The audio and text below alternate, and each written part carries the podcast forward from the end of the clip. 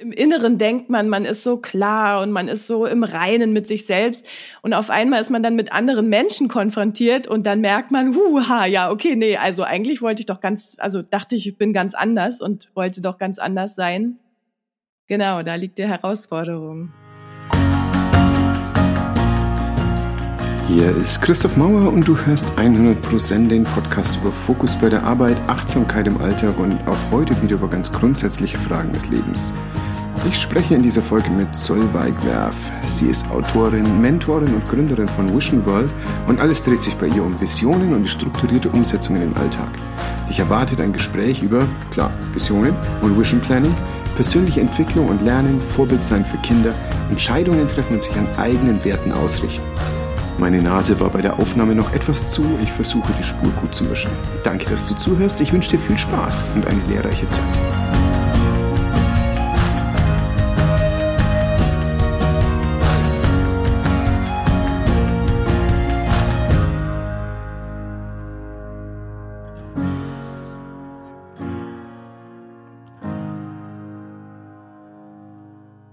So, ganz herzlich willkommen, liebe Solveig. Und ich möchte direkt anfangen mit einem Satz, den du im Vorgespräch gesagt hattest. Äh, Altkanzler Schmidt sagte das mal ganz schnodderig in der Pressekonferenz. Wer Visionen hat, sollte zum Arzt gehen. Bitte erzähl doch mal, welche Visionen sind da, die dich nicht zum Arzt gebracht haben? Und was aber hat dich zum Arzt gebracht in deinem Leben? Jetzt hast du ja eine Frage gestellt, da kann ich ja schon eine Stunde drauf antworten. Ja, also Visionen, ähm, mit Visionen zum Arzt gehen, das ist natürlich echt so ein, so ein Knaller. Denn wir fangen ja schon, schon früh an, unseren Kindern die Visionen auszutreiben und abzugewöhnen. Ne? Wenn, die, wenn der Sohn nach Hause kommt aus dem Kindergarten und sagt, er will Astronaut werden oder Fußballstar, dann streicheln wir ihm mal über den Kopf und sagen, ja, ja, genau. und wenn die äh, Kinder dann ein bisschen älter sind und, ähm, keine Ahnung, Influencer werden wollen oder der Rockstar, dann sagen wir auch, Mann, ja, guck mal, dass du einen Schulabschluss machst, studier mal was Vernünftiges, lern was Vernünftiges, mach einen Job, wo du ordentlich Geld verdienst. Also wir weisen sie immer schon recht schnell wieder in die Schranken und bringen sie auf den Boden und wollen halt, dass sie sich einfügen und anpassen und also wir gewöhnen uns die Visionen schnell ab und es ist so schade. Ähm, denn irgendwann im späteren Lebensverlauf stellen ja dann nicht wenige Menschen fest, dass irgendwie das, was sie gelernt und ge, also das, was sie arbeiten, womit sie einen Großteil ihrer Zeit verbringen, dass das eben irgendwie doch nicht das ist, was sie sich so aus dem tiefsten Herzen gewünscht haben. Und das geht manchmal mehr oder weniger gut aus. Ähm, entweder findet man sich halt damit zufrieden oder also findet man sich damit ab oder man macht eine ganz harte Trennung zwischen Berufsleben und Privatleben und lebt dann sozusagen nur noch im Privaten und die Arbeit muss dann halt sein. Oder manchmal geht's eben auch nicht so gut und dann ähm, landet man im Burnout zum Beispiel. Das ist mir passiert, ähm, weil ich mich da sehr reingesteigert habe, auch in die Arbeit, Karriere machen, habe mir falsche Ziele gesetzt und also man verliert einfach so ein bisschen die Verbindung zu sich selbst. Ist es das, was ein falsches Ziel ausmacht, dass es dazu führt, dass du die Verbindung zu dir selbst verlierst? Wenn das Ziel, also wenn das Ziel sehr wichtig für dich ist, ja genau, wenn es natürlich einen großen Raum einnimmt ähm, und du sehr auf das Ziel fokussiert bist, also auch das ist ja immer so ein bisschen die Gefahr, wenn ich mir ein Ziel setze, dass ich so in dieses Wenn-Dann verfalle. Also erst wenn ich das Ziel erreicht habe, dann kann ich glücklich sein und zufrieden sein und dann wird alles besser.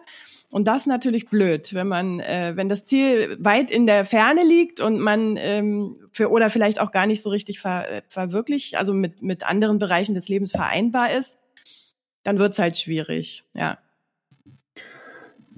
Das ist ja aber schon mal gut, wenn Leute überhaupt Ziele entwickeln. Also ganz viele Menschen steuern ja einfach so ziel- und planlos durch die Gegend.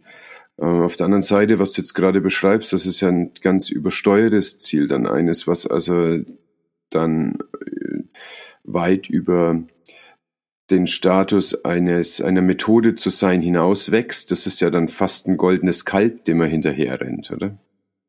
Genau, es gibt natürlich alle Variationen, ja. Es gibt äh, die Menschen, die recht planlos sind, wobei, ja, weiß ich auch nicht. Also die es gibt ja auch die Verfechter des Hier und Jetzt, also ähm, lebe nur in dem jetzigen Moment, koste ihn voll aus.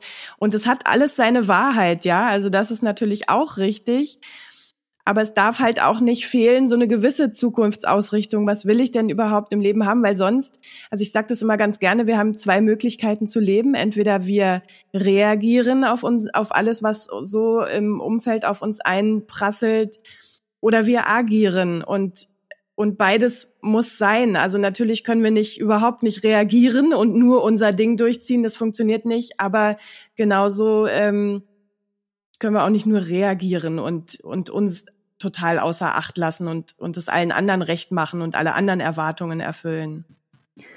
Und wo kommen da jetzt Visionen dazu?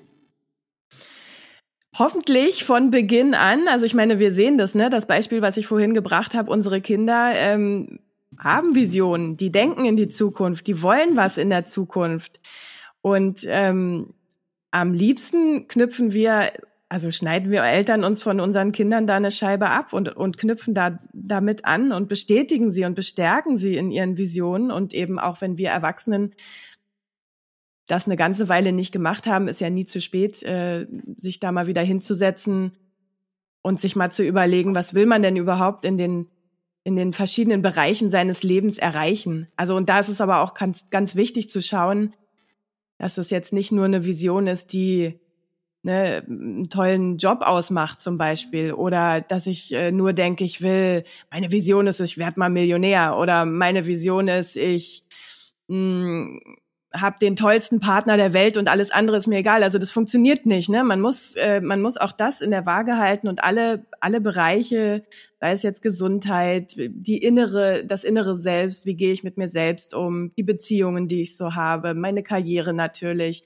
mein Lifestyle, den ich so pflegen will. Also das alles im Blick haben und eine stimmige Vision entwickeln die sich nicht, also die nicht die verschiedenen Lebensbereiche untereinander ähm, behindert. Äh, hattest du das denn so erlebt schon? Hast du stimmige äh, Visionen gehabt in deinem Leben? Ich habe also unstimmig ähm, und dann auf stimmig eingenordet. Das habe ich genau. Ich habe auch schon sehr früh ähm, große Ziele gehabt und habe das, äh, also ich wollte immer Karriere machen, ja. Das war ist so ein bisschen familiär geprägt. Ich wollte so ein bisschen das Gegenteil von dem was meine Familie mir so vorgelebt hat. Und ich habe gesagt, das muss doch auch anders gehen und habe mich sehr stark auf Karriere fokussiert, auch sehr, also auch ungesund stark. Ähm, und das ist mir auch gelungen. Also ich war mit 22 war ich schon Abteilungsleiterin und war dann zehn Jahre später leitende Angestellte und ähm, und habe aber auch immer gedacht, ja, ich will aber auch alles andere, aber trotzdem ist mein Fokus auf Karriere. Das heißt, ich habe auch drei Kinder und ich habe ein Haus gebaut und ich habe diese ganzen Sachen gemacht, aber immer nur mit dem Fokus Karriere und alles andere musste sich irgendwie drum herum reihen und das führte dazu, dass es mega anstrengend war, weil ich mich zum Beispiel nicht darum gekümmert habe, wie es mir so geht dabei und dass ich vielleicht auch mal eine Pause brauche und irgendwo eine Möglichkeit wieder aufzuladen. Ja, und also wenn ich das so rückblickend betrachte, dann staune ich, wie lange das gut gegangen ist. ähm, also ein Mensch kann ja doch schon ganz schön viel aushalten und letztendlich, äh, genau, bin ich bin ich auch äh, bin ich im Burnout gelandet, habe dann ein Dreivierteljahr lang auf meinem Sofa gelegen und Löcher in die Wand gestarrt. Also es hat auch echt lange gedauert, bis ich da wieder rausgekommen bin. Und letztendlich bin ich da wieder rausgekommen, indem ich ähm, noch mal einen Schritt zurückgegangen bin und und mich neu ausgerichtet habe und eben auch diese Bereiche, die ich so vernachlässigt habe, wertgeschätzt habe und denen Raum gegeben habe. Und das bedeutet ja gar nicht, dass man irgendwie auf einmal die, also ne, diese Vision Karriere, die habe ich immer noch. Die ist ja, also das macht ein Teil, das ist ein Teil von mir und die wird jetzt deswegen nicht unbedingt kleiner. Aber ich gebe mir sozusagen mehr Zeit für diese Vision, weil ich weiß, ich habe, also ich bin ja auch noch da und irgendwie, wenn ich mich um meinen Körper nicht kümmere, wie will ich die Energie aufbringen, um diese Riesendinger da zu reißen, die ich mir so vornehme? Also das, genau, erfordert, also das war so mein, mein Erlebnis. Man muss alles im, im Gleichgewicht halten und sich wirklich um alle Bereiche kümmern. Ein Klassiker ist ja auch, dass man sich irgendwie bei seinen Freunden nicht mehr meldet oder so, wenn man so viel zu tun hat, weil man denkt, na ja, ich mache das noch und dann und dann und dann und dann ist ein Jahr vergangen und irgendwie hat man das dann nicht gemacht. Das ist blöd. Ja, absolut. Gary Vee hat kürzlich eine, wurde also von jemand von Fan gefragt, so, sag mal, wie wichtig findest du denn Gesundheit bei Business? Und er guckt ihn also mit großen Augen an, so, fragst du es ernst halt, wie wichtig ist Gesundheit im Business? Ja, Mann, wie wichtig ist denn Gesundheit im Business? Weißt du was, wenn du nicht gesund bist, bist du tot, dann bist du nicht mehr im Business. Genau, so ist es. Wow, was für eine Formel halt. So ist es, ja. Wie hat denn deine Familie darauf reagiert, dass du damals diesen Schritt zurückgegangen bist? Ähm, naja, erstmal waren natürlich alle echt geschockt, dass es mir auf einmal nicht mehr so gut ging. Das kannte natürlich niemand von mir. Die, ich war ja halt wirklich so eine ja, Performerin, die irgendwie immer für alle da war, bloß nicht für, für sich selbst. Sprechen wir da jetzt von deiner Herkunftsfamilie oder von deiner eigenen Familie? Also sowohl als auch, wobei meine Herkunftsfamilie, meine Eltern, die, also wie Eltern halt so sind, ne, die machen sich dann Sorgen um die Kinder und sagen sowieso, Mensch, Kind, mach doch mal langsam und also so. Aber ähm, ja, auch gerade mit kleinen Kindern, ne, da, da muss die Mama halt irgendwie da sein. Und ich habe das natürlich aber auch gefüttert irgendwie und war auch immer da und habe alles zurückgesteckt. Und also das war so die größte Herausforderung auch, genau, in meiner Familie auch zu sagen, nee, also jetzt äh, bin ich halt auch mal nicht da, sondern jetzt bin ich für mich da und jetzt muss ich vielleicht auch mal einfach ein Buch lesen oder muss auch mal einfach ganz in Ruhe meinen Tee oder meinen Kaffee trinken und kurz in der Sonne sitzen. Also, dass einfach so eine kleinen Momente auch möglich sind und dieses, dieses Abgrenzen, das ist echt schwer, wenn die Leute um dich rum was anderes gewöhnt sind. Das betrifft aber ja auch alle Veränderungsprozesse, also in jeglicher Form, auch Freunde oder so weiter, wenn man sich auf einmal verändert man ist halt nicht mehr so die Alte, dann ähm, ist es ja schon eigentlich schwierig genug für einen selber da rauszukommen, aber ähm, man, man kommt, geht gleich durch die Schule, das den anderen auch irgendwie klar machen zu müssen. Hm. Und das ist natürlich schwierig, weil einerseits ist dieser Weg nämlich ein bisschen auch eine schlechte Abgrenzung zu haben, das führt ja dazu, dass wirklich Arbeit bei dir ankommt, dass du auch das Bedürfnis hast, die Arbeit zu machen. Das wird auch wahrgenommen. Du wirst also Karriere machen, wenn du nicht gut abgrenzt, aber nur bis zu einem bestimmten Punkt. Und dann geht es nicht weiter, dann geht es dir nicht mehr gut. Und dann musst du also Sachen, die dich wirklich weit gebracht haben, die dir auch geholfen haben, ähm, so kritisch in Frage stellen, dass du manche davon sogar verwirfst. Hm. Das ist ein kritischer Moment eigentlich ne, in, der, in der Neuausrichtung. Ähm, wie haben dir denn da diese Visionen geholfen? Wie bist du denn da wieder rangekommen, dass du die erleben kannst, dass du die spüren kannst? Also ich ich arbeite für mich persönlich oder arbeiten klingt ja immer so so schwierig, aber ich habe irgendwie schon schon seitdem ich ein Kind bin, habe ich das Bedürfnis, mir meine Zukunft auszumalen und zu träumen und eben Visionen zu entwickeln, wie ich das gerne hätte. Das heißt, das ist sowieso so ein tiefes inneres Bedürfnis von mir ähm, und gleichzeitig habe ich ein ganz großes Bedürfnis nach Struktur. Also ich bin jetzt nicht nur so eine Träumerin, die so Luftschlösser baut. Das war ich noch nie, sondern ich überlege mir immer, okay, was genau braucht es denn dann auch, dass ich das verwirklichen kann, dass ich das ein Stück weit verwirklichen kann. Denn nicht immer, also es bleibt ja nicht immer bei der Vision. Diese Visionen, die verändern sich, die wachsen, je näher man ihnen kommt. Oder manchmal stellt man eben auch fest, so wie ich es jetzt ziemlich hart mit dem Burnout feststellen musste. Aber das muss ja nicht immer so weit kommen. Man kann es auch schon früher merken, dass die Vision, die ich da verfolge, irgendwie vielleicht doch nicht meins ist. Denn wir haben auch ganz oft nur die Vorstellung, etwas ist unsers, weil, also, ne, wie zum Beispiel Kinder kriegen, Haus bauen, Karriere machen, so die Klassiker heiraten, das, das ist halt so in der Gesellschaft etabliert und anerkannt und ganz oft hinterfragen wir das gar nicht und, und übernehmen das automatisch für uns. Und manchmal ist es aber gar nicht unsers. Und also das, das habe ich einfach so gelernt in diesem Prozess, das nochmal tiefer zu hinterfragen, ob das wirklich meins ist. Also auch dieses, bei mir dieser ganz starke Karrieredrang, ja, das ist schon meins aber nicht auf Kosten all, allen anderen. Das ist überhaupt nicht meins. Und das regelmäßig zu hinterfragen und eben die Vision in, einem, in einer gesunden Balance zu halten, das hat mir sehr geholfen und das, also ich habe einfach sozusagen mein Prozess, mein Träumen und mein das Verfolgen, das habe ich ein bisschen verändert, indem ich dieses Warum will ich denn das überhaupt ähm, damit eingepflegt habe und was bedeutet das für die anderen Bereiche, wenn ich das will. Also ich habe das auch ein bisschen breiter aufgestellt. Ja, ich glaube, dass ganz viele Leute bei diesen großen Zielen und so weiter verwechseln, dass es das Ideale keine Werte sind, sondern Ideale, das ist das, was wir bekommen von den idealgebenden Institutionen, seien es irgendwelche Parteien, in denen wir aufgewachsen sind, oder Kirchen, oder halt die Eltern oder die Schule. Aber Werte, das ist das, was in uns ist und was unverrückbar ist und was bedeutsam ist.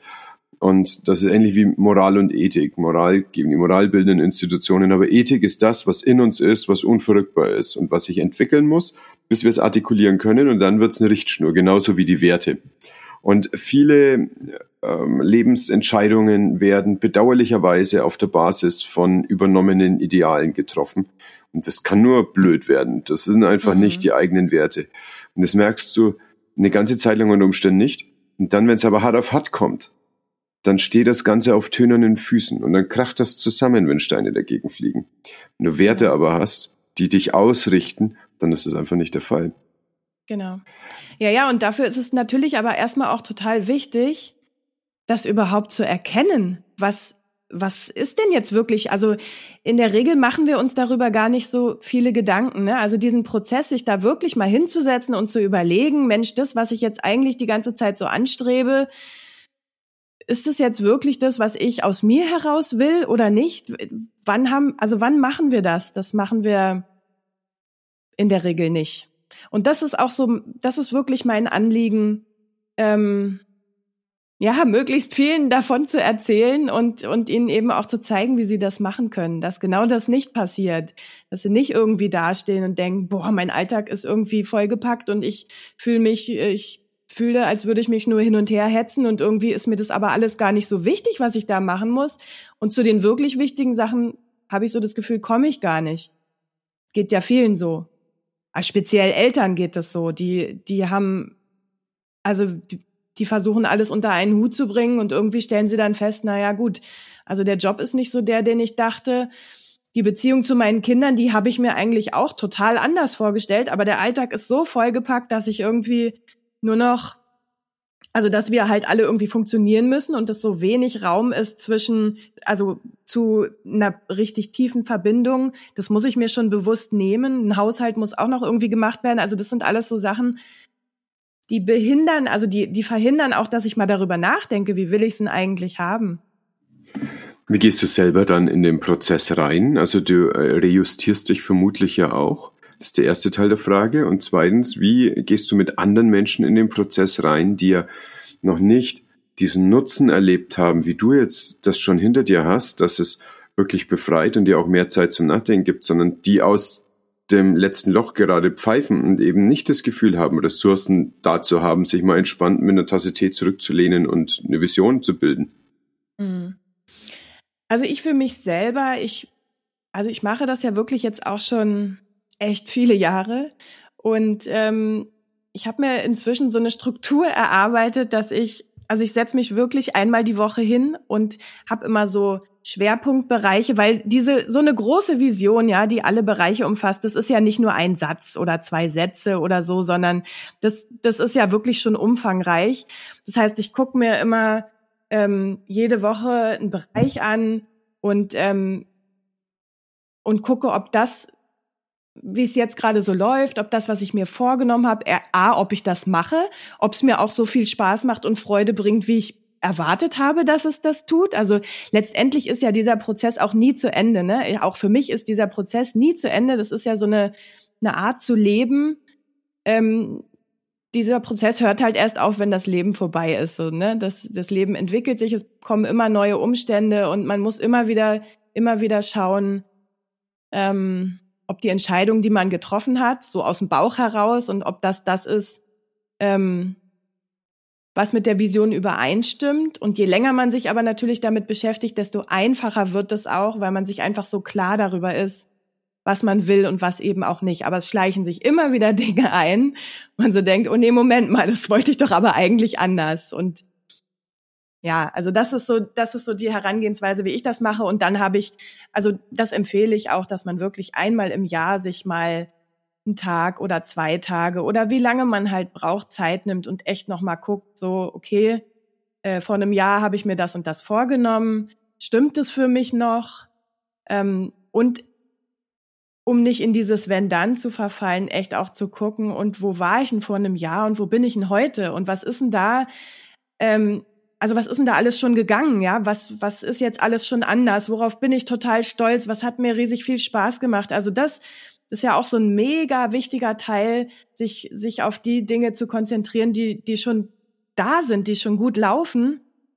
Ähm, und dafür dankbar zu sein und die auch wertzuschätzen.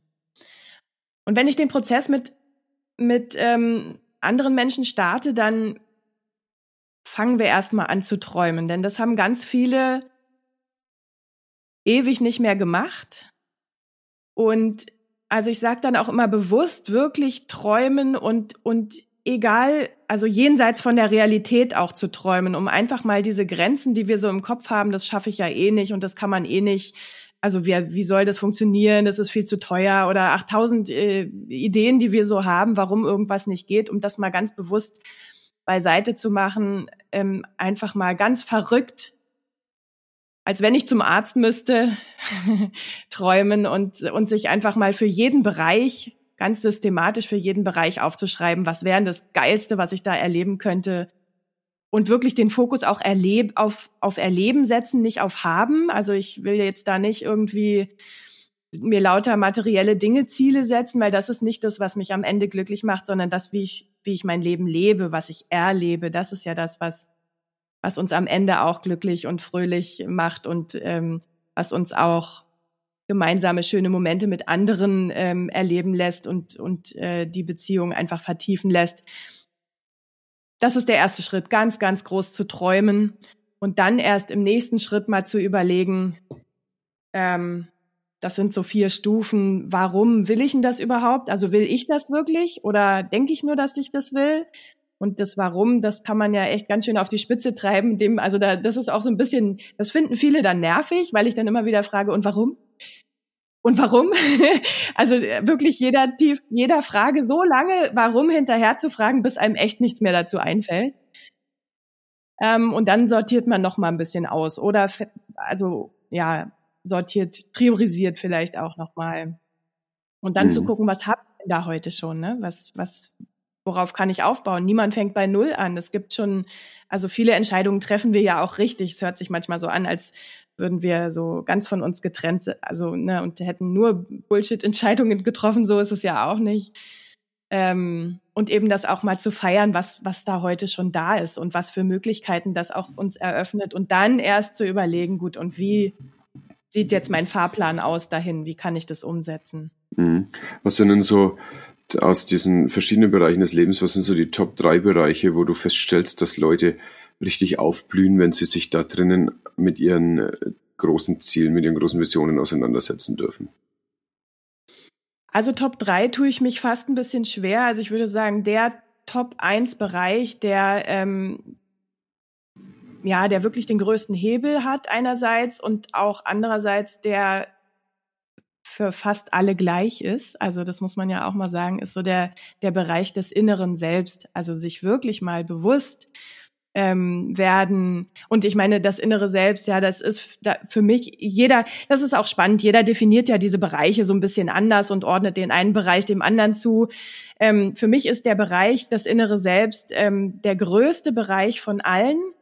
Ähm, und da zählt ja rein einmal, was habe ich so für Gedanken, ne? wie, wie rede ich mit mir selbst, ähm, aber auch welche Emotionen ähm, habe ich ähm, und wie und wie reagiere ich. Also wie viel Raum nehmen auch positive oder negative Emotionen? Wie bewusst bin ich mir dessen?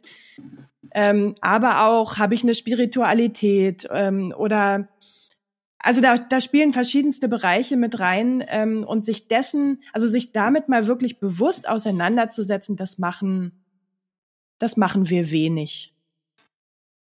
Und wenn ich mir da, dessen klar bin und bewusst bin, und das funktioniert ja nicht von heute auf morgen. Das ist ein riesenlanger Prozess. Ne? Das erste ist, ich fange erstmal an, mich damit zu beschäftigen. Und ähm, aber je mehr ich mir dessen bewusst bin, desto mehr ziehen automatisch auch die anderen Bereiche nach. Also das ist so ein bisschen meine Erfahrung. Ähm, dann merke ich auf einmal, ach Mensch, okay, die Süßigkeiten, die ich da jetzt in mich reinfuttern will, die sind eigentlich nur, weil ich total müde und K.O. bin und eigentlich mal eine Umarmung bräuchte. Ähm, okay, dann hole ich mir doch vielleicht lieber die Umarmung, weißt du? Und dann ähm, ernähre ich mich automatisch auch, also ne, fange ich an, mich gesünder zu ernähren. Oder ähm, fange an, Sport zu treiben oder also meines Erachtens ist dieser Bereich, ähm, das innere Selbst ist sozusagen die, die Grundlage und dann fällt es alles andere auch leichter. Trotzdem würde ich nicht empfehlen, sich nur mit dem inneren Selbst zu beschäftigen und, und die anderen Bereiche nicht mit zu versorgen, denn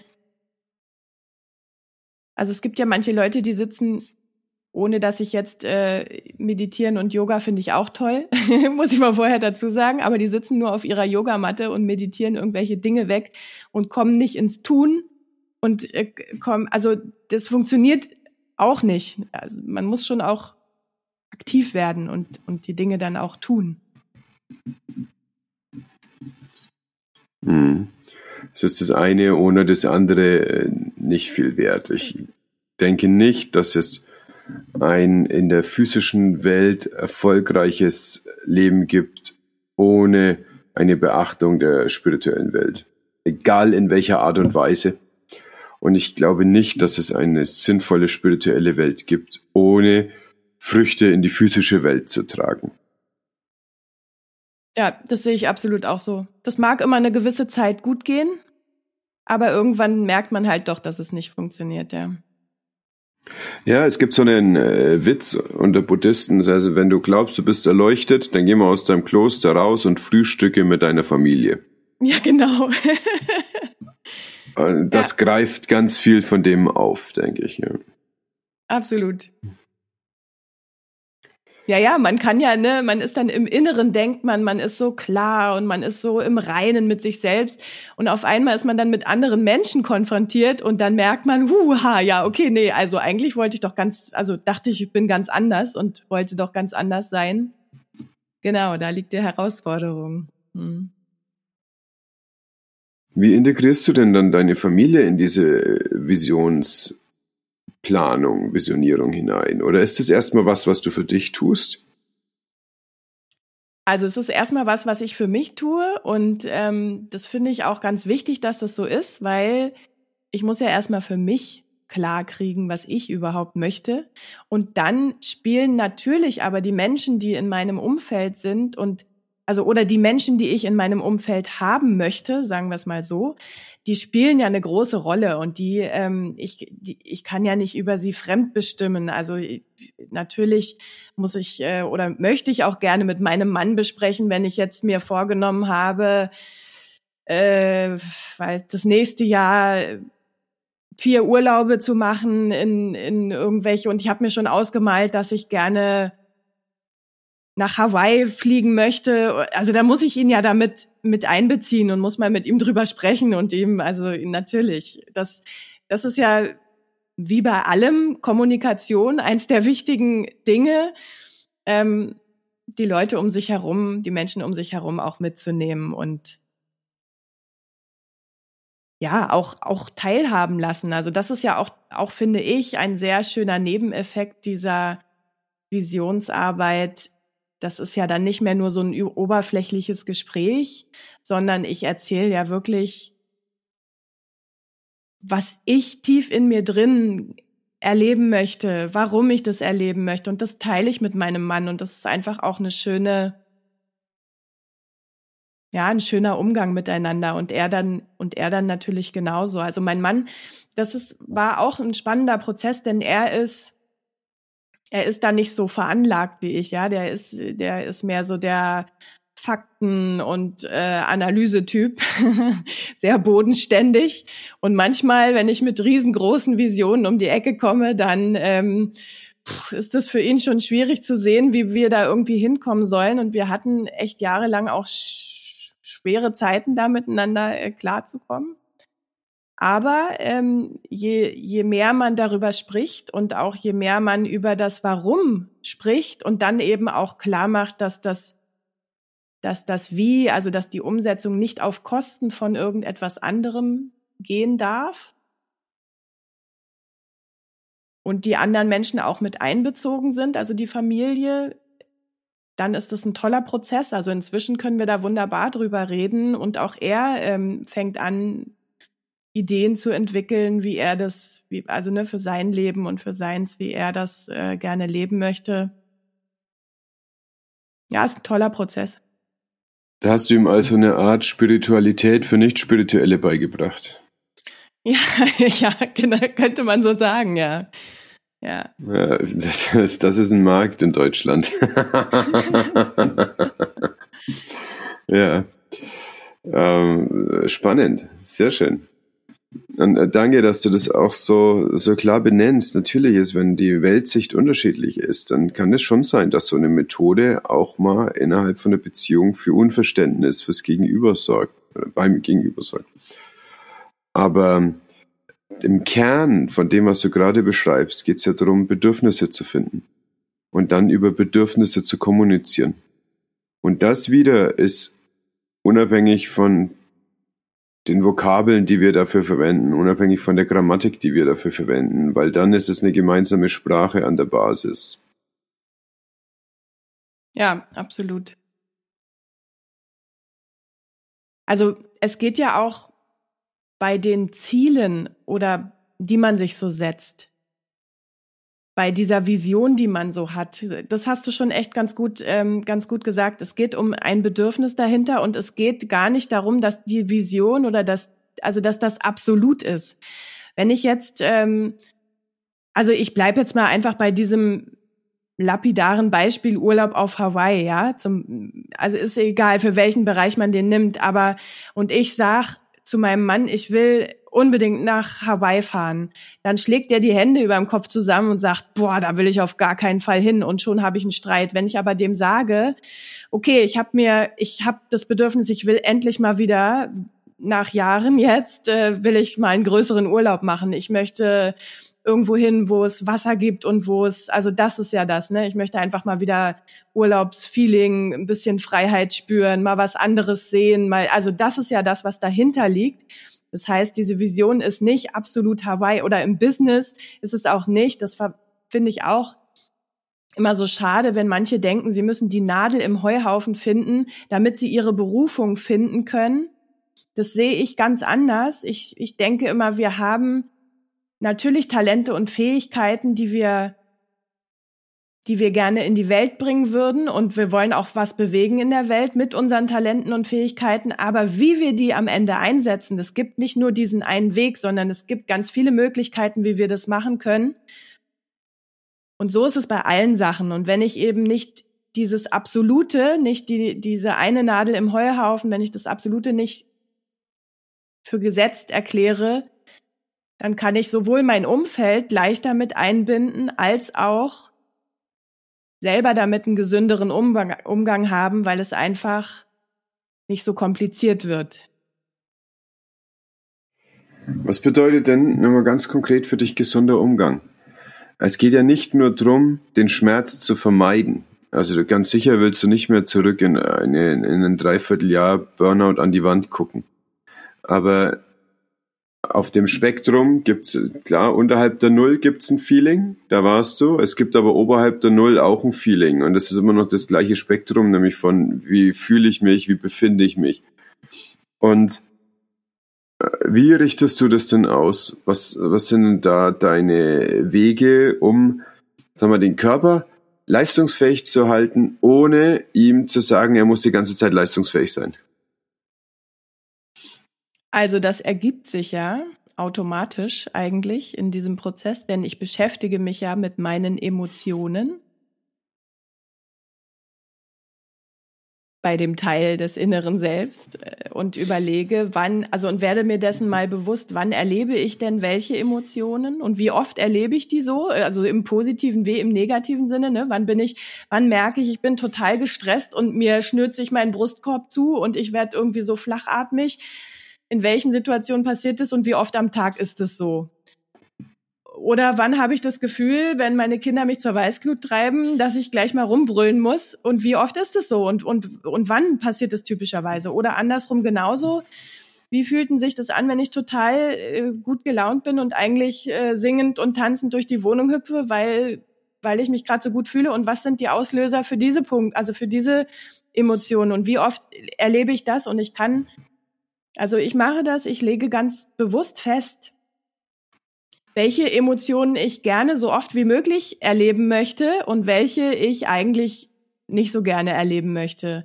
Und wenn ich da so einen nüchternen, also so einen, ja, nüchtern, so einen, so einen, so einen bewussten Umgang auch damit gefunden habe, wann spüre ich denn das, dann lassen sich ja gewisse ähm, Erlebnisse auch äh, reduzieren, beziehungsweise es lassen sich Lösungen finden, wie ich, wenn ich merke, aha, okay, jetzt ähm, kriege ich wieder meinen Stress und meine Atmung wird, also ich habe, ich, ich nehme das dann wahr, gut, und was kann ich jetzt machen, damit ich da wieder schnell rauskomme, ohne dass ich das jetzt die nächste halbe Stunde so unbewusst erlebe und dann irgendwie mich da reinsteige und mir am Ende die Hutschnur platzt oder was auch immer passiert. Also da kann ich mich ja schon, da kann ich mir ja einen Fahrplan zurechtlegen, wie ich das mache. Und genauso kann ich mir Momente in meinen Alltag ähm, integrieren, die dazu führen, dass ich mehr freudigere Momente habe. Also ist auch das ist ein bewusster Umgang damit. Offensichtlich. Jetzt mein erster Impuls war, oh, das klingt aber total kontrolliert. Aber das ist es nicht, wenn ich dir so zuhörst, sondern eigentlich ist es erst so, dass du einfach äh, ein bisschen kanalisierst. Also, dass die Energie des genau. Tages in bestimmte Kanäle fließt und in andere halt nicht so. Das ist nicht Kontrolle. Also, Kontrolle ist immer, ist immer ungesund wenn es zu viel ist, ne? Das, ähm, das ist schon so. Und vielleicht ist es in, im ersten Schritt, also in dem, wo ich mir bewusst werde und eine, eine, einen Fahrplan entwickle, das ist dann schon kontrolliert, weil da überlege ich wirklich, okay, wenn A passiert, was kann ich dann bei B machen? Ob ich das dann tatsächlich so mache in dem Moment, klappt auch nicht immer. Manchmal ist die Situation auch einfach nicht da. Aber so über die Zeit kommen einfach manche Dinge. Also es ist auch spannend zu, zu beobachten.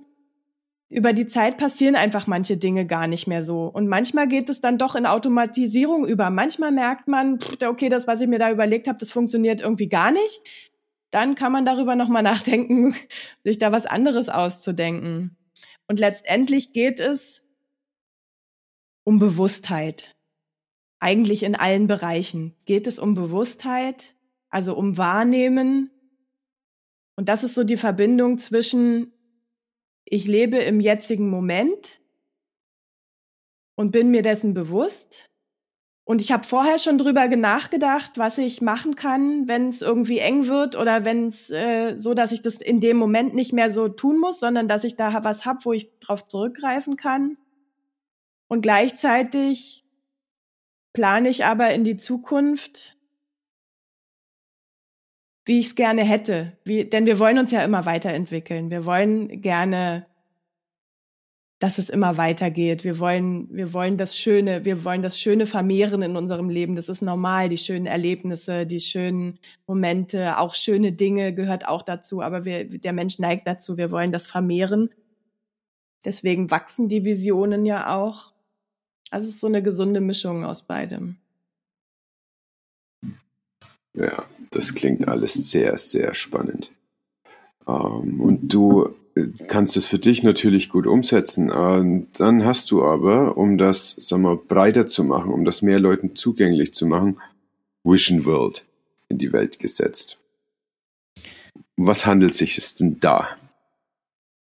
Also Vision World steht ganz am Anfang und das promote ich eigentlich auch noch nicht so richtig vorher weg, ne? Was ich gemacht habe, ist, viele haben mich natürlich darauf angesprochen. Ich habe meinen Freunden erzählt, was ich so mache. Ich ähm, das macht mir auch Spaß, deswegen rede ich da auch gerne darüber. Und ich habe einfach gemerkt, außer mir macht es irgendwie keiner so.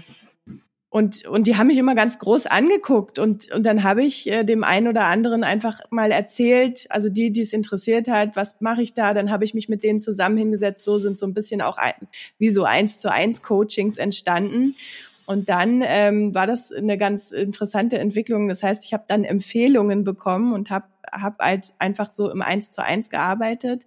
Und was ich einfach jetzt gerne machen möchte, also was für mich so der nächste Schritt ist, das ist das äh, mal in einem Online-Format auch für Gruppen ähm, aufzusetzen. Denn eigentlich ist es so, es muss ja jeder für sich selbst erarbeiten. Ne? Jeder muss für sich ganz alleine wissen, was ich möchte, warum ich das möchte, wie ich es machen kann, wo ich heute stehe.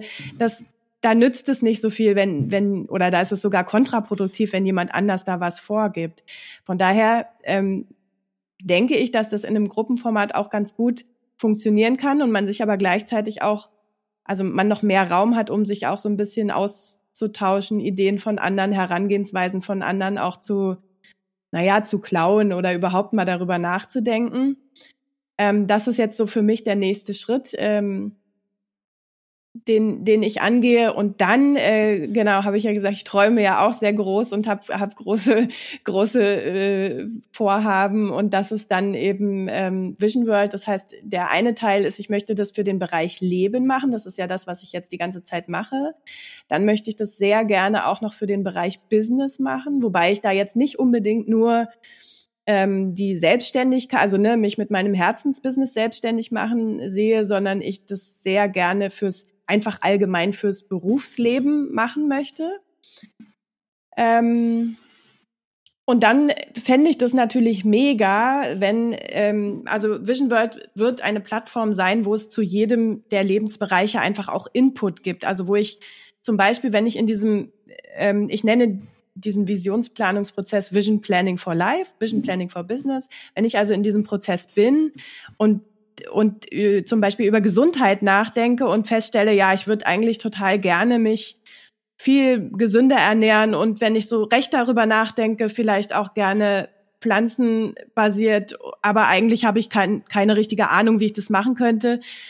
Dann möchte ich da eine Plattform haben, dass man darauf gehen kann auf den Bereich Ernährung und dann gibt es da einen Experten, der sich mit dem Thema auskennt. Das bin dann nicht mehr ich selber, sondern ich möchte da einfach eine Plattform bieten, wo man sich Wissen, also wo man sich das passende Wissen einfach abholen kann und, und sich näher informieren kann. Das wird dann in Form von ähm, Videos und auch Interviews und Blogartikeln einfach, dass man sich da so ein bisschen einarbeiten kann und das für jeden Bereich. Der entscheidende Punkt, glaube ich, ist, dass es darum geht, Vertrauen zu haben zu denen, die das Wissen übermitteln. Mhm. So klingt das ein bisschen. Denn, äh, also mit äh, pflanzlicher Ernährung beschäftige ich mich seit vielen Jahren. Man muss sagen, dass dieses Wissen ist ja alles da. Das gibt's ja. Das, also das Internet ist ja wirklich funky shit. Da steht ja von, wie du dirty Atombomben baust, bis zu, wie geht Permakultur im Garten und pflanzenbasierte Ernährung, steht einfach alles da. Ja. Aber die eine Hälfte steht bei fragmutti.de und da weiß halt wirklich nicht, wer da gerade nicht schlafen konnte und was geschrieben hat. Und das halte ich in der Medizin zum Beispiel für brandgefährlich. Und äh, dann die andere Hälfte mhm. ist irgendwo versteckt und äh, du weißt nicht wirklich, wie du hinkommst. Und ganz, ganz viel ist wirklich in der, in der Wissen, in dem Wissenserwerb, in der Wissensvermittlung. Kann ich denn meine Quelle vertrauen? Mhm. Oder kenne ich jemand, der der Quelle vertraut. Und das mhm. adelt das völlig. Natürlich, dadurch wird fragmutti.de natürlich auch groß, ne? weil da, da ist die Vertrauensschwelle sehr, sehr niedrig. Aber äh, wenn du so, einen, so eine Art Inner Circle von Experten präsentierst, das ist ja nochmal wirklich anders. Das ist ja kuratiert quasi, ne, das Wissen.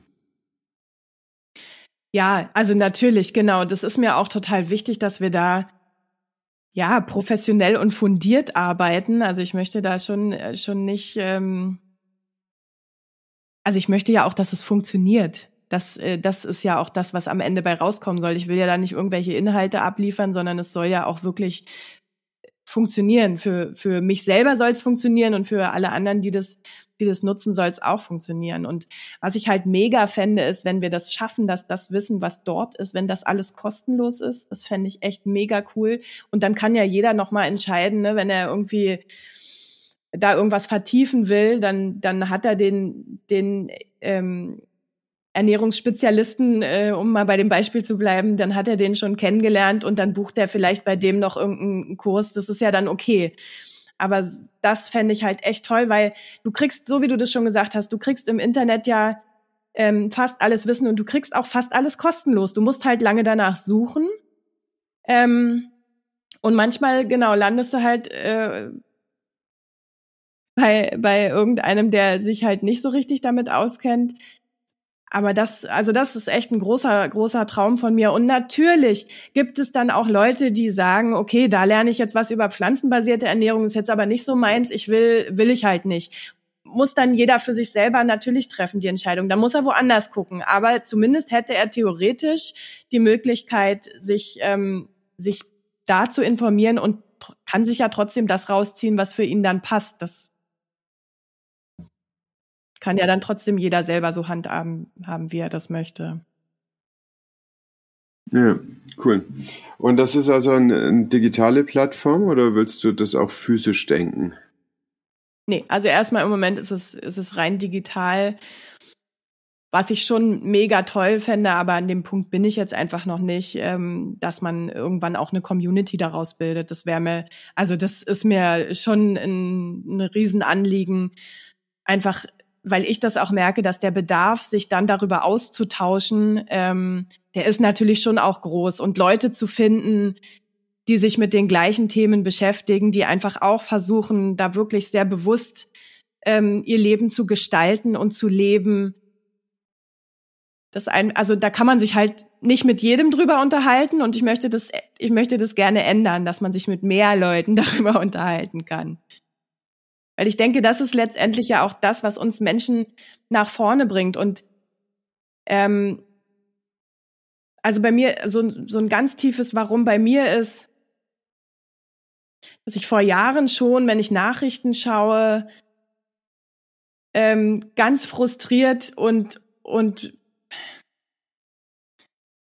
ja, also auch erschrocken darüber bin, was, was wir Menschen so ver, veranstalten und fabrizieren und wie wir mit uns selber und mit der Welt, auf der wir leben, umgehen. Und das hat für mich, also ich bin ganz lange resigniert, weil ich einfach für mich keinen, und ich glaube, so geht es auch vielen, man findet für sich halt nicht so einen Punkt, wo man denkt, okay, das, also ich bin es gewöhnt, in Lösungen zu denken und ich habe dafür aber keine Lösung gefunden über Jahre. Und dann habe ich irgendwann beschlossen, ich schaue mir keine Nachrichten mehr an, weil ich, ähm, warum soll ich mir das angucken? Ich kann das eh nicht ändern. Ich finde das ganz furchtbar. Und irgendwann kam mir das halt so, dass ich dachte, gut, also die, was braucht es denn, damit wir, damit es besser wird? Das braucht meiner Meinung nach, das muss den einzelnen Menschen, also mir selbst und den Menschen um mich rum. Ich kann natürlich nur im ganz Kleinen anfangen, aber einen Anfang kann ich finden. Uns muss es besser gehen. Wir müssen in Verbindung mit uns sein.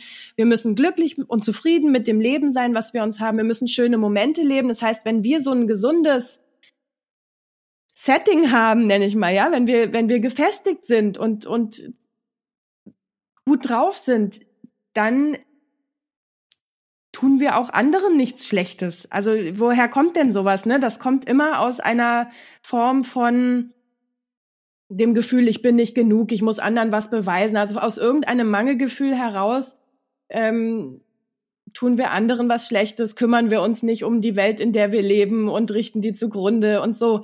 Also ich denke, das ist das, was man umkehren muss. Und dann schaffen wir auch eine Umkehr im Miteinander. Also das ist ähm, ja, das ist echt so mein größter Traum, dass wir Menschen das schaffen, uns gegenseitig zu helfen. Also wenn man mal, wenn man das mal weiter überlegt, was da möglich sein könnte, wenn wir wirklich füreinander da sind, wenn wir uns fordern, wenn wir, wenn wir uns nach vorne bringen. Wahnsinn. Und da habe ich jetzt für mich meinen Ansatzpunkt gefunden, dass ich denke, okay, dann ist meine Aufgabe jetzt erstmal mich selber. Ich muss mich selber zufrieden, glücklich, ähm, gesund halten, emotional gesund auch. Und ich muss möglichst vielen und möchte möglichst vielen Leuten zeigen, wie das geht. Und dann kann, das ist mein Teil, den ich bewegen kann. Und es gibt andere Teile, die bewegen dann andere Menschen. Ne? Und ich hoffe, dass es dann so eine so eine Kette gibt. Schön. Weißt du denn, letztendlich müssen wir ja positiv denken. Warum setzen wir sonst Kinder in die Welt, wenn wir denken, pff, also mit uns Menschen und mit der Welt geht sowieso irgendwann zu Ende? Ja, das ist ja auch so sehr spannend, mit wem man sich unterhält. Wer, also da, da spaltet, spalten sich ja auch die Menschen. Ne? Die einen, die denken, naja gut, mal sehen, wie lange es mit uns Menschen noch gut geht. Die anderen sind so diese Weltverbesserer, die irgendwie denken, na, es muss doch irgendwie noch einen Weg geben und wir finden da schon eine Lösung. Und ja, spannendes Thema auf jeden Fall. Und ich glaube, genau da ist unsere Verantwortung aus dem, was wir gerade erreicht haben, dass wir gucken können, wie ernsthaft ist es uns um die Welt? So, was, was wollen wir denn schauen? Wo können wir was machen? Und dann, das ist eine Debatte, die ist noch überhaupt nicht zu Ende. Was bedeutet das denn, der Welt zu helfen? Heißt es, viel von der Welt hier aufnehmen oder viel von uns in die Welt geben? Wo sind die wahren Machtverhältnisse, an was gilt es zu rütteln und was von den Machtverhältnissen macht vielleicht sogar Sinn für eine Zeit, einfach weil es stabilisiert. Es ist sehr, sehr schwierig, das ähm, in einem großen Rundumschlag alles zu lösen. Das Ergebnis ist genau wie du sagst. Wir fangen halt bei uns an. Also ich finde auch, das, das erfordert es. Ich kann überhaupt keine gute Entscheidung treffen, wenn ich nicht bei mir angefangen habe. Du hast es äh, gerade vorhin gesagt, wir, wir ähm, also so, unsere Aufgabe ist es, irgendwie Kinder zu kriegen und die so zu erziehen, ähm, dass sie einen bewussten Umgang mit, mit äh, den Ressourcen finden und auch ähm, mit dem menschlichen Miteinander. Auch das kriegen wir erst hin, wenn wir mit uns selber bewusst geworden sind. Wir schaffen das gar nicht, solche Kinder zu erziehen, die das machen, wenn wir mit uns selber nicht klar gekommen sind. Und natürlich gibt es ganz viele schwierige Fragen in der Weltpolitik, ähm, die, die natürlich auch nicht, nicht unbedingt immer so einfach zu beantworten sind. Wären sie das, hätten wir das längst getan. Ich glaube trotzdem, wenn wir, also wenn, sagen wir mal so, wenn alle Menschen, die das diskutieren, das tun ja auch nicht alle, aber alle, die das diskutieren, wenn die einen gesunden Umgang mit sich selbst haben, dann fruchtet das auf jeden Fall in diese Diskussion und dann werden andere Entscheidungen getroffen. Und dann kann man auch, kann man auch viel leichter Entscheidungen treffen, die nicht aus einer Angst heraus getroffen sind, weil man nicht mehr so viel Angst haben muss. Haben deine eigenen Kinder deinen Visionsprozess, deinen äh, Mitfühl- und deinen Liebeverteilprozess nochmal verändert, verstärkt? Ähm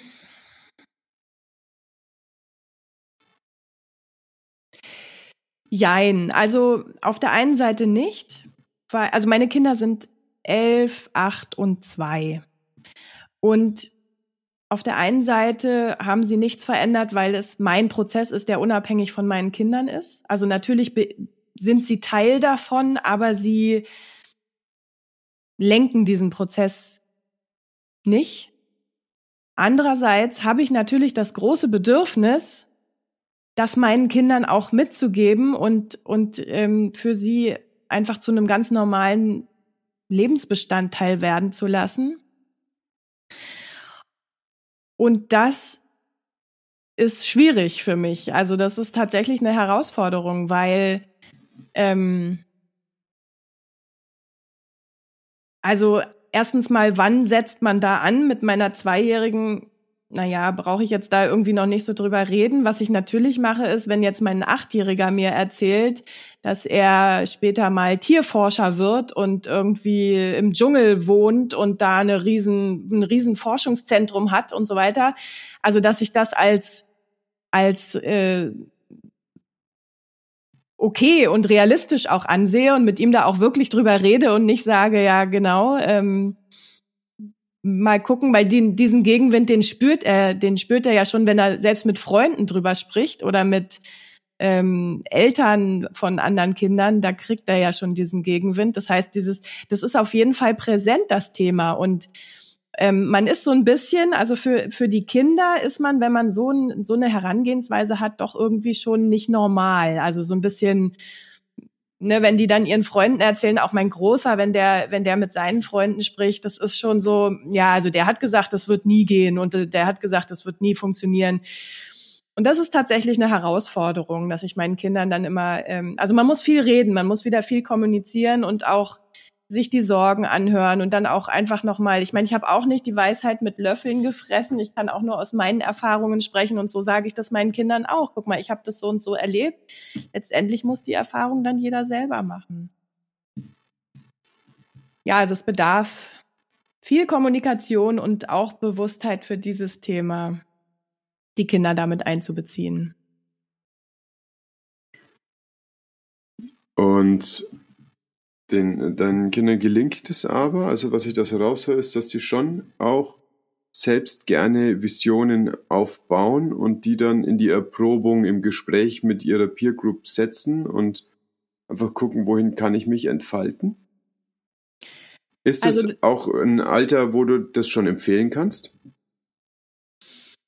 Ich würde das also ich finde das natürlich super, dass ich mit meinen Kindern darüber rede und würde das auch so empfehlen zu tun. Was die Kinder natürlich noch überhaupt nicht machen, ist, die gucken überhaupt nicht, dass sie alle Bereiche in etwa gleichwertig haben, sondern die haben halt einen Berufswunsch oder die haben irgendwie mal aufgeschnappt, sie wollen Millionär werden und da kann man dann halt schon mal fragen, so warum willst du das und was willst du eigentlich damit und was, ähm, also ich glaube, was man in dem Alter einfach machen muss, ist das ernst nehmen und, und wirklich die Hintergründe zu hinterfragen. Warum und was willst du denn eigentlich?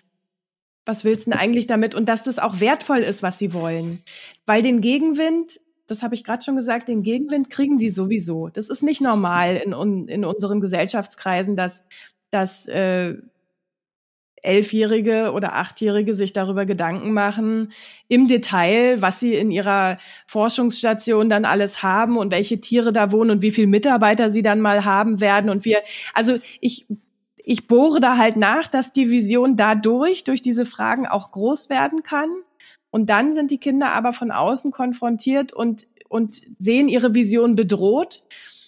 Und dieses Gespräch müssen wir halt nehmen. Ich, das heißt, man muss darüber reden, die erlauben sich halt nicht so zu träumen. Und vielleicht mag ja der Freund mal kommen und wir träumen mal zusammen. Also da ist es einfach noch nicht so eine Ernsthaftigkeit und die Vision, die ändert sich und die platzt vielleicht oder die, also muss man gucken, aber einfach, dass man diesen Prozess bewusst steuert. Und ich glaube, ich glaube, so richtig interessant wird das dann erst, ja, mit 15, 16, wenn es dann wirklich darum geht, gut, was, was mache ich so nach der Schule? Da ist es schon ganz cool, wenn sie vielleicht auch nicht das erste Mal damit in Berührung kommen, sich, sich, also es geht ja darum, sich mit sich selbst zu, zu verbinden und den Kindern auch das zu zeigen. Guck doch mal, was, was du willst, was macht dir Spaß, was macht dir, was macht dir Freude, worin bist du auch gut. Das, das machen ja leider unsere Schulen eigentlich kaum bis gar nicht. Und das ist, finde ich, eine ganz klare Elternaufgabe, das in den Kindern herauszukitzeln und zwar schon bevor es halt ernst wird. Also nicht erst zwei Wochen vor, okay, jetzt müssen wir uns bewerben, was machen wir denn da? Und dann aber auch den Kindern zu sagen, gut, nur weil du dich jetzt irgendwo bewirbst, heißt es ja noch lange nicht, dass du das jetzt bis zu deiner Rente machst und dass du dich da jetzt schon festlegen musst. Ja, ich glaube, das ist ganz wichtig. Das ist noch so ein altes Ideal auch, ne, was also rumschwebt in den Köpfen, dass es so ist, dass man irgendwas macht und dann, dann ist man das und dann muss man das auch machen. Das ist natürlich. Ja, oder man muss dann auch darauf aufbauen. Das war zum Beispiel mein typischer Fehler. Ne? Ich habe halt, ähm, ich habe, also ich habe mal Köchin gelernt und ähm, habe dann und war natürlich auch ein bisschen mein eigener Stolz. Ja, ich wollte nicht jetzt da irgendwie drei Jahre was gelernt haben, damit ich danach noch mal von vorne anfange, sondern was äh, habe halt immer irgendwas drauf aufgebaut und irgendwo ging es dann halt aber hin, wo ich dachte so, ja okay, das äh, hm, irgendwie ist es nicht mehr so meins, bin ich ja gar nicht mehr und man kann ja diesen, also man kann es immer und man sollte das auch immer hinterfragen. Warum mache ich das jetzt gerade? Was macht mir daran Spaß? Worin bin ich gut? Ist das das, was ich, womit ich meine Zeit verbringen möchte? Und man kann es ändern. Immer. Immer kann man das ändern. Was hält die Menschen davon ab? Ähm, naja, mehreres. Also einmal, was du schon, was du schon angesprochen hast, die Vorstellung, man müsste sich festlegen. Irgendwie ist das so in uns verankert. Das war, also gerade, ich würde sagen, in der Generation unserer Eltern auch noch, noch mehr, da oder, oder deren Eltern, da hat man halt was gelernt und das hat man gemacht. Und heute haben ja also nicht mehr so viele Leute oder sagen wir mal viel mehr Leute haben einen Lebenslauf, der ein bisschen bunter ist und wo man mal sich auch ausprobieren kann. Das kommt, also das kommt immer mehr ins Bewusstsein. Und dann ist es natürlich aber auch so ein Sicherheitsgedanke. Um Gottes Willen, was mache ich denn, wenn ich meinen Job kündige und auf einmal fange ich was ganz Neues an und vielleicht verdiene ich am Anfang weniger? Also viele Entscheidungen werden ja auch finanziell getroffen. Ähm, ich nehme halt den Job, wo ich mehr verdiene und, und nehme in Kauf, dass er mir weniger Spaß macht. Und oft auch unbewusst. Also auch da geht es ja wieder darum, sich dessen bewusst zu werden, wofür und wogegen man sich entscheidet. Am Ende geht es immer nur darum, sich bewusst darum zu werden, warum ich mich für etwas entscheide oder auch nicht. Und auch eine, auch keine Entscheidung ist ja eine Entscheidung. Absolut. Und jede Entscheidung für etwas ist eine Entscheidung gegen 100 andere Sachen. Genau. Und das ist erstmal doof, aber wenn du es bewusst machst, ist es völlig super. Ja. Und, und es muss ja auch nicht immer richtig sein. Also nur nee. weil ich etwas bewusst mache, heißt es noch gar nicht, dass es richtig ist. Aber ich merke dann eher, oh Mist, es war vielleicht doch nicht richtig. Na gut, dann entscheide ich nochmal neu. Ja. Ja, das ist sicherlich auch das Ergebnis meiner letzten Jahrzehnte. Selbstbeobachtung, dass ich äh, wirklich Sachen in, im größten äh, Idealismus entschieden habe und dann aber feststellen musste, nee, mal, das ist jetzt echt nicht das, um was es geht. Das tut mhm. mir nicht gut. Das ist wichtig. Und dann komme ich wieder zu den Werten. Also wenn ich, wenn ich verkackt habe in den letzten Jahrzehnten bei Entscheidungen, dann war es, weil ich Idealismus nachgehangen war und die Verbindung zu meinen Werten verloren hatte. Auf jeden Fall. Mhm. Aber es sind mächtige Bilder, die wir da haben. Das sind alte Glaubenssätze, alte Programme, Funktionsprogramme, die in uns drin sind, seit wir ganz klein sind. Die können sehr subtil sein. Mhm. Umso schwieriger ist ranzukommen. Und dann kannst du natürlich überlegen, ähm, gehe ich an jedes einzelne ran und schaue, dass ich fehlerhafte Sachen korrigiere oder mache ich einfach einen Positivansatz und baue was auf in meinem Kopf, baue eine Vision auf und mit diesem strahlend Positiven reiße ich dann alles andere mit. Genau, das ist, das ist ja mein Ansatz und das ist auch die über, also das ist auch die Erfahrung, dass es viel einfacher geht, wenn ich, also ich fand, natürlich habe ich mich, als ich, ähm, als ich da so ausgepowert und energielos war, natürlich habe ich mich mit meinen ganzen Glaubens, also mit meinen hinderlichen Glaubenssätzen befasst und wie konnte es überhaupt dazu kommen und habe äh, da in der Kloschüssel rumgerührt, sage ich mal. Das ist nicht so schön. Also ich ähm, und es hat mir auch keine Energie, keine weitere Energie gegeben. Also ich finde diesen Ansatz, für mich hat der nicht so gut funktioniert. Für mich funktioniert dieser Ansatz viel besser, ähm, zu gucken, okay, was will ich denn? Das, also wieder etwas Schönes zu sehen, etwas Großes, wo ich gerne hin möchte und diese Energie mitzunehmen und dann auf dem Weg dorthin bewusst zu werden, okay, was brauche ich dafür? Welche Glaubenssätze halten mich ab, davon hinzukommen? Also das ist eine ganz andere Perspektive, ähm, darüber nachzudenken und verschafft mich, also da bin ich schon in Fahrt und, und lauf auf etwas zu, als wenn ich noch stehen geblieben bin und mich nach hinten umdrehe und gucke, das ist nicht so meins. Das hat sicher auch seine Berechtigung an der einen oder anderen Stelle, aber für mich war einfach dieses, oder für mich ist auch dieses nach vorne schauen, das ist für mich super wichtig. Ja. Ich erinnere mich gerade an eine Situation vor ganz vielen Jahren, wo ich im Nachtdienst war auf einer Intensivstation und habe mich aufgeregt über einen Blödsinn, den ich machen musste. Und das heißt, was ist das denn für eine Scheiße? Und dann war die Stationsleiterin eine kurz vor der Rente stehende, ganz energiereiche Schwester und sagte so, jo, aber Scheiße ist auch ein guter Dünger. Und das, das, ist sehr, sehr richtig. Das hat sich wirklich bewahrheitet. Und äh, es bleibt gar nichts anderes übrig. Also natürlich wird in deinem Leben immer wieder irgendwas scheiße sein. Und dann musst du halt gucken, machst du daraus eine Tapete oder wechselst du den Raum und nimmst das mit raus und lässt es Dünger werden. Ja, genau. Und es wird nie gut aufgehoben sein im Wohnzimmer oder im Schlafzimmer, aber es wird immer gut aufgehoben sein in deinem Bett. Das ist der Punkt. Ja. Das ist ein sehr schönes Bild, ja, das stimmt. Mhm. Ja, das hat mir damals geholfen und äh, zumindest äh, erheitert es mich jetzt gerade noch. Ja, ja. Wie können Leute denn an dich rankommen? Du hast gerade gesagt, so richtig hast du Vision World noch nicht promoted, aber angenommen, jetzt hört hier jemand zu und hat Lust auf Arbeit mit dir. Was ist denn dein Lieblingskontaktweg? Also ich habe natürlich eine Homepage www.solveigwerf.com. Kommt in die Show Notes. Und ähm, ja, darüber kann man mich kontaktieren. Ansonsten bin ich auch bei Instagram und Facebook zu finden. Ähm, und genau, ich starte ja jetzt mein Programm, mein Gruppencoaching. Das ist da auch sehr prominent verlinkt äh, auf der Startseite der Homepage. Also einfach draufklicken und sich informieren. Da freue ich mich natürlich. Auf jeden Fall. Den Link werden wir nochmal extra machen. Und äh, das wird auch so sein, dass diese Folge so ist, dass wer auch immer hier gerade zugehört hat und Lust hat, mit dir zu arbeiten, noch Zeit haben wird, eineinhalb Tage drüber nachzudenken oder eine Woche und wird dann auf dieser Landingpage für das Gruppencoaching immer noch dieses Angebot finden. Großartig. Ja. Genau. ja. Dankeschön. Äh, jetzt haben wir wirklich über, woher kommen wir, wohin gehen wir und was kostet es gesprochen. Ganz schön spannend. Ich danke dir für deine Zeit. Ich danke dir für diese ganzen Einsichten und für das, wie du berichtet hast, wie du das für dich klärst alles und dich ausrichtest.